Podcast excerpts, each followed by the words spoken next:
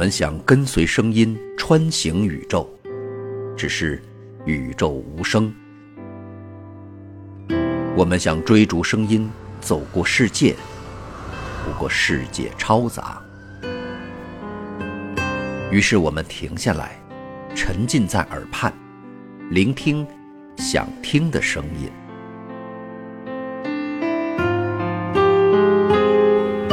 欢迎来到给小白白的有声书。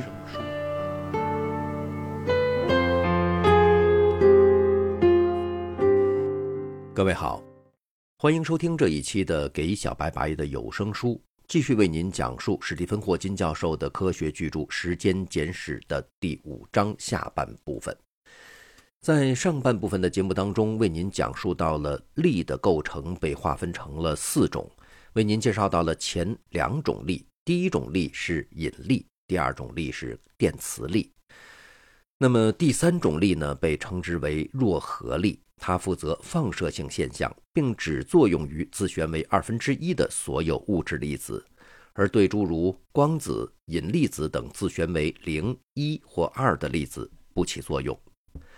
直到1967年，伦敦帝国学院的阿布达斯·萨拉姆和哈佛的史蒂芬·温伯格提出了弱核作用和电磁作用的统一理论后，弱核作用才被很好的理解。此举在物理学界所引起的震动，可与大约一百年前麦克斯韦尔统一电学和磁学相提并论。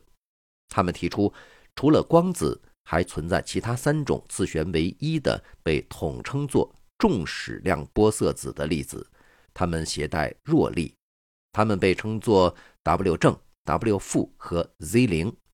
每一种粒子都具有大约一百级电子伏的质量。温伯格萨拉姆理论展现了称作对称性自发破缺的性质，这意味着，在低能量下，一些看起来完全不同的粒子，事实上发现都只是处于不同态的同一种粒子。所有这些粒子在高能下行为都很类似，这个效应很像轮盘赌上的轮赌球的行为，在高能量下。这个球的行为基本上只有一个方式，即不断滚动着。但是，随着轮子缓慢下来，球的能量减小，球就最终陷到轮子的三十七个槽的某一个里去。换言之，在低能下，球可以在三十七种不同的状态下存在。如果由于某种原因，我们只能在低能下观测球，我们就会以为存在三十七种不同类型的球。在温伯格萨拉姆理论中，在能量远远超过一百级电子伏时，三种新粒子都和光子的行为很相似。但是，在大多数正常的情况下，粒子能量较低，粒子之间的对称就被破坏了。W 正、W 负和 Z 零得到了大的质量，使它们携带的力变成非常短程。萨拉姆和温伯格提出此理论时，很少有人相信他们。因为粒子加速器还未强大到一百级电子伏的能量，那是产生十的 W 正、W 负和 Z 零粒子所需要的。但在此后十几年间，该理论在低能下的其他预言很好的与实验相符，乃至他们与同在哈佛的希尔登·格拉肖一起获得1979年的诺贝尔物理学奖。格拉肖提出过一个类似的统一电磁和弱核作用的理论。由于1983年在欧洲核子研究中心发现了光子的三个有质量的伴侣，它们具有被正确预言的质量和其他性质，使得诺贝尔委员会避免了犯错误的难堪。卡罗·卢比亚领导的几百名物理学家做出此发现。欧洲核子研究中心的工程师西蒙·范德米尔开发了该实验使用的反物质储藏系统。他们分享了1984年的诺贝尔奖。第四种力是强核力，它将质子和中子中的夸克束缚在一起，并将原子核中的质子和中子束缚在一起。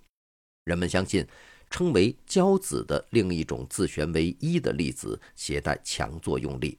它只与自身以及夸克相互作用。强核力具有一种称为禁闭的古怪性质，它总是把粒子束缚成不带颜色的结合体。由于夸克有颜色，我们不能拥有单独的夸克自身。相反的，一个红夸克必须用一串胶子和一个绿夸克以及一个蓝夸克联合在一起。这样的三胞胎构成了一个质子或中子。其他的可能性是由一个夸克和一个反夸克组成的对。这样的结合体构成了称为介子的粒子。介子是不稳定的，因为夸克和反夸克会相互湮灭，而产生电子和其他粒子。类似的，由于胶子也有颜色，色禁闭使得我们不可能得到单独的胶子本身。相反的，我们只能拥有胶子的团，其叠加起来的颜色必须是白的。这样的团形成了胶球这种不稳定粒子。色禁闭使得我们观察不到一个孤立的夸克或胶子。这事实使得将夸克和胶子当作粒子的整个见解似乎有些玄学的味道。然而，强合力还有一种称作渐进自由的性质，它使得夸克和胶子成为意义明确的概念。在正能量下，强合力确实很强，它将夸克紧紧捆在一起。但是，大型粒子加速器的实验指出，强作用力在高能量下变得弱得多，夸克和胶子就几乎像自由粒子那样行为。统一电磁力和弱合力的成功，使人们多次试图将这两种力和强合力合并在所谓的大统一理论当中。这个名字相当夸张。得到的理论并不那么辉煌，也没能将全部的力都统一进去，因为它并不包含引力，因为它们包含了许多不能从这个理论中预言而必须人为选择去适合实验的参数，它们也不是真正完备的理论。尽管如此，它们可能是朝着完备的统一理论推进的一步。大统一理论的基本思想是这样的，正如前面提到的。在高能量下，强合力变弱了。另一方面，不是渐进自由的电磁力和弱力在高能量下变强了。在某个非常高的叫做大统一能量的能量下，这三种力都具有同样的强度，并因此可看成一个单独的力的不同方面。在这个能量下，大统一还预言了自旋为二分之一的不同物质粒子。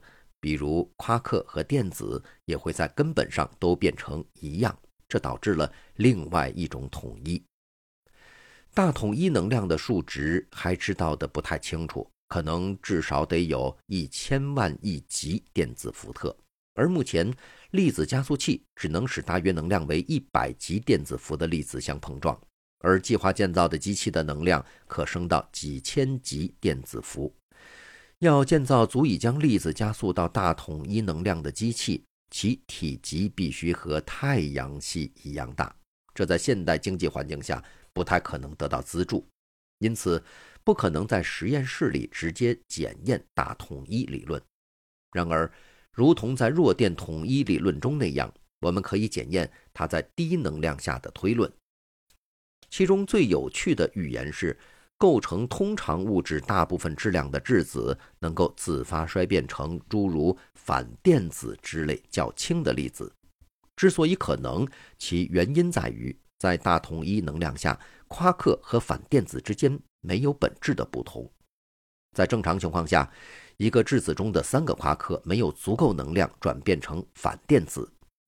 由于不确定性原理意味着质子中夸克的能量不可能严格不变。其中一个夸克会非常偶然地获得足够能量进行这种转变，这样质子就要衰变。夸克要得到足够能量的概率是如此之低，至少要等待一百万亿亿亿年才能够有一次。这是一后面有三十个零，这比宇宙从大爆炸以来的年龄大约一百亿年要长得多了。因此。人们会认为不可能在实验上检测到质子自发衰变的可能性。然而，我们可以观察包括极大数量质子的大量物质，以增加检测衰变的机会。人们进行了一系列这类实验，可惜没有得到任何质子或中子衰变的确凿证据。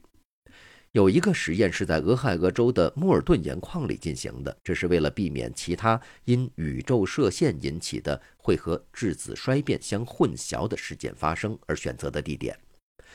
当时用了八千吨的水，由于在实验中没有观测到质子的自发衰变，因此可以估算出可能的质子寿命至少应该是一千万亿亿亿年。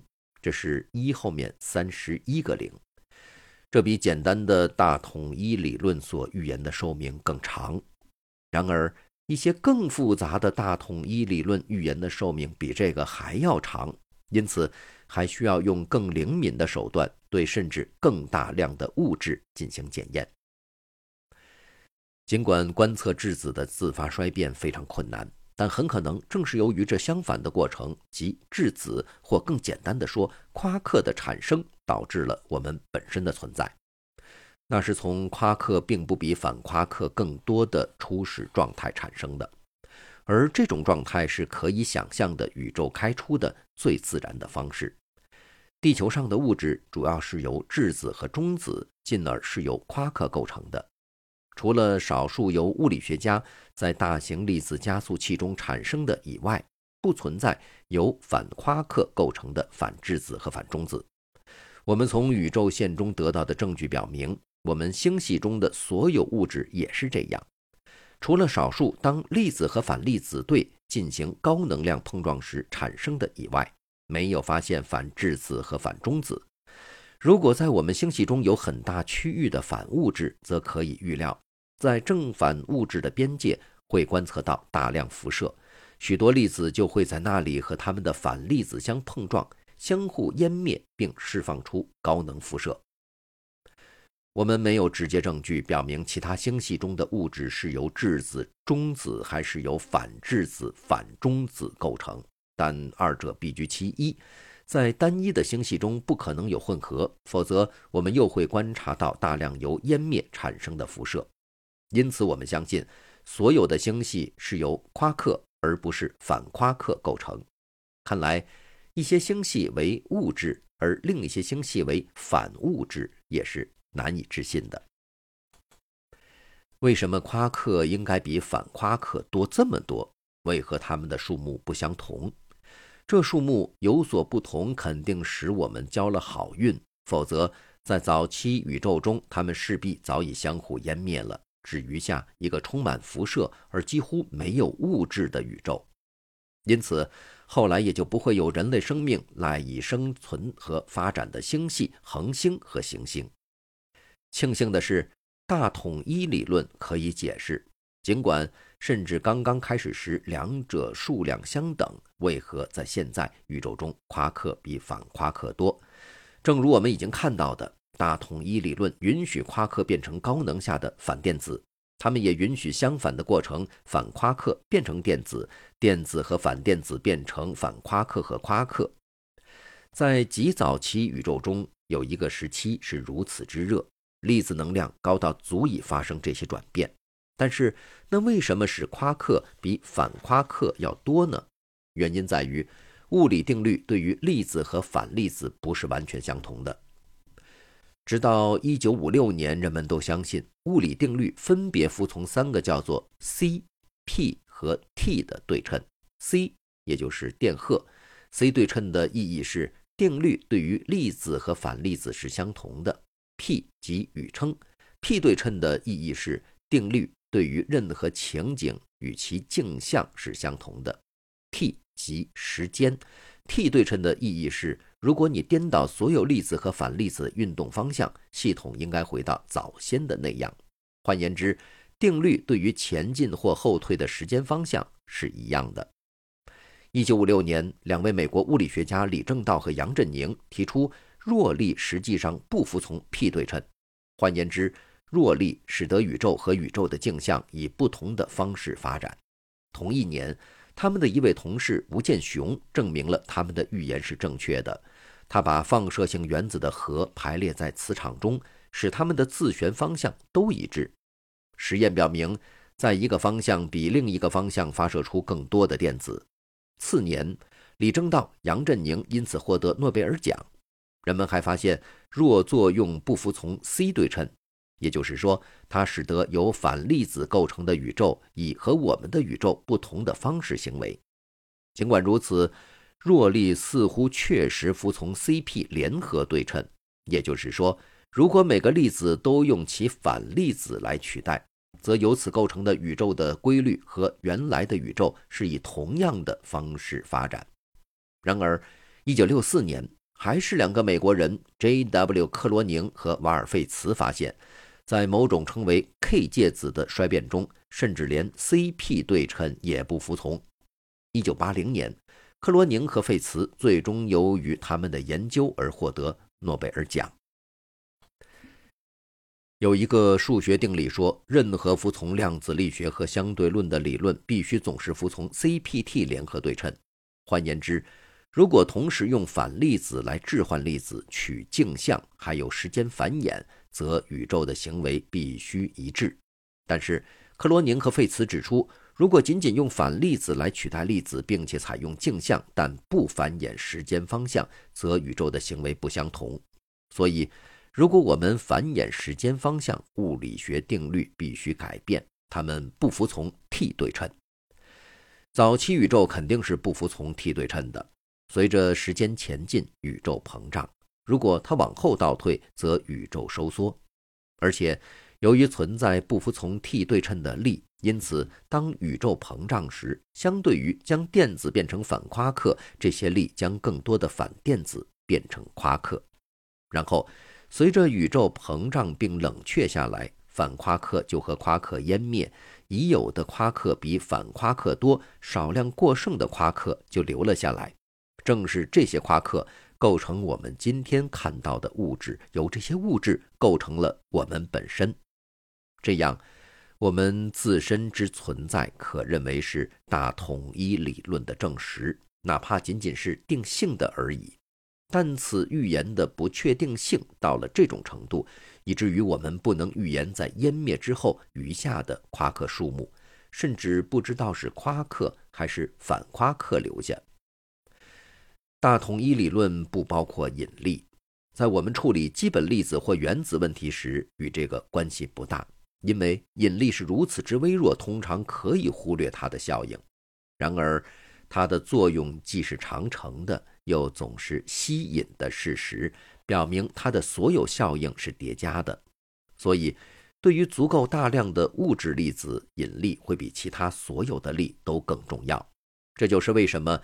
正是引力决定了宇宙的演化的缘故，甚至对于恒星大小的天体，引力的吸引力会超过所有其他的力，并使恒星坍缩。我在二十世纪七十年代的工作便是集中于研究黑洞，黑洞就是由这种恒星的坍缩和围绕它们的强大的引力场产生的。正是黑洞研究给出了量子力学和广义相对论如何相互影响的。第一个线索，以及尚未成功的量子引力论形态的一篇。好，感谢您收听这一期的《给小白白的有声书》。